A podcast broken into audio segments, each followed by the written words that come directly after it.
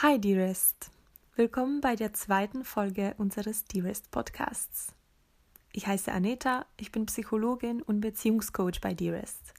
Und heute geht es um Perfektionismus und welche Rolle er in unserer Sexualität spielt. Also du kannst dich in den nächsten fünf Minuten entspannen und einfach zuhören. Die meisten von uns kennen Perfektionismus wahrscheinlich sehr gut aus den anderen Bereichen des Lebens. Meistens zeigt er sich im Studium, bei der Arbeit oder auch bei den Hobbys. An sich ist Perfektionismus gar nichts Schlechtes, das ist wichtig zu sagen. Es ist aber wie bei allen Persönlichkeitszügen. Erst wenn der Perfektionismus zu viel, zu stark wird, so dass er dir oder deiner Umgebung schadet, wird er ungesund.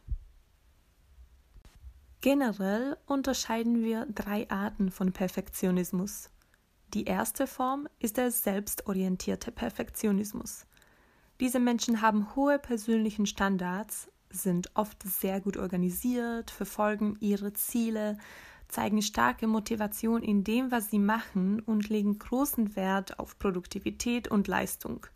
Diese Art von Perfektionismus kommt also von innen, von den eigenen Ansprüchen. Der sexuelle, selbstorientierte Perfektionismus bezieht sich dann auf den Bereich der Sexualität. Man möchte immer gut performen, ein toller Liebhaber oder eine tolle Liebhaberin sein. Die zweite Form ist der Perfektionismus, der sich auf andere orientiert. Das bedeutet, dass man die eigenen hohen Ansprüche auf andere überträgt und die gleichen Erwartungen auf andere stellt wie auf sich selbst. In der Sexualität sprechen wir dann über den partnerorientierten Perfektionismus. Und ich glaube, ihr könnt euch vorstellen, äh, was es in der Praxis bedeutet. Man strebt nicht nur selbst nach Perfektion im Schlafzimmer, sondern erwartet es auch von dem Partner oder von der Partnerin. Und je nachdem, wie die Partner gestrickt sind und welche Glaubenssätze sie selber haben, kann es zu Schwierigkeiten in der Beziehung führen. Die dritte Form ist der gesellschaftlich verschriebene Perfektionismus. Diese Menschen sind sehr selbstkritisch, sie verspüren einen starken Druck, nicht zu versagen, haben Angst von Fehlern, wollen immer das Beste leisten, damit sie von anderen nicht abgelehnt werden. Also hier spielen die entscheidende Rolle erstens die wahrgenommenen externen Standards, also das, was wir denken, das andere von uns erwarten. Und zweitens die Angst, diesen Erwartungen nicht zu genügen. Was Sexualität angeht, haben diese Menschen Angst, nicht gut genug zu sein, versuchen irgendwelche Ideale zu erreichen, von denen sie glauben, dass sie gut sind und sind eher von ihren Sorgen getrieben.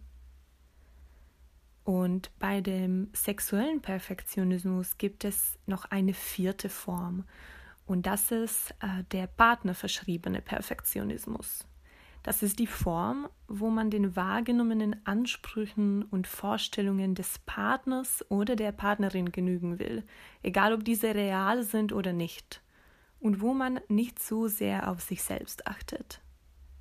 Du kannst schon wahrscheinlich ahnen, dass die letzten zwei Formen vom Perfektionismus, wo wir nach den Ansprüchen anderer handeln, also entweder was wir denken, dass die Gesellschaft oder unsere Partner von uns wollen, können wirklich schnell ungesund werden. Wahrscheinlich kannst du bereits sagen, ob du dich in meiner Erzählung wiederfinden konntest. In den meisten Fällen hat man nicht nur eine Form des sexuellen Perfektionismus, sondern mehrere oder alle unterschiedlich ausgeprägt. Aber wie ich schon am Anfang gesagt habe, es ist nicht so, dass eine Form des Perfektionismus schlecht und die andere gut ist, sondern bei allen diesen Formen gilt, dass sie immer ins Ungesunde rutschen können, wenn sie zu stark werden. Merkst du, dass dich dein Perfektionismus negativ beeinflusst oder deine Beziehung? Ich habe ein paar Fragen für dich vorbereitet, die du dir in diesem Fall stellen kannst. Je nachdem, welche Form des sexuellen Perfektionismus bei dir am stärksten ausgeprägt ist, kannst du dich fragen, muss es wirklich perfekt sein?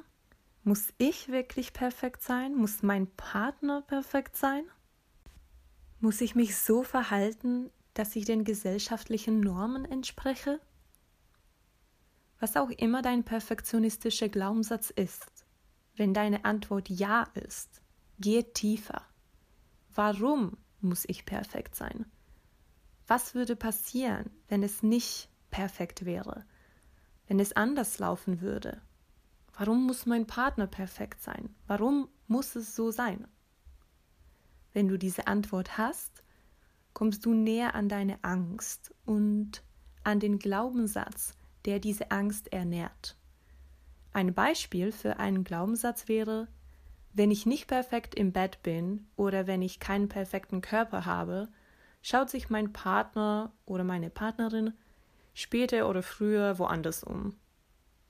Das wäre partnerorientierter sexueller Perfektionismus. Und zuletzt kannst du dich fragen, woher kommt dieser Glaubenssatz?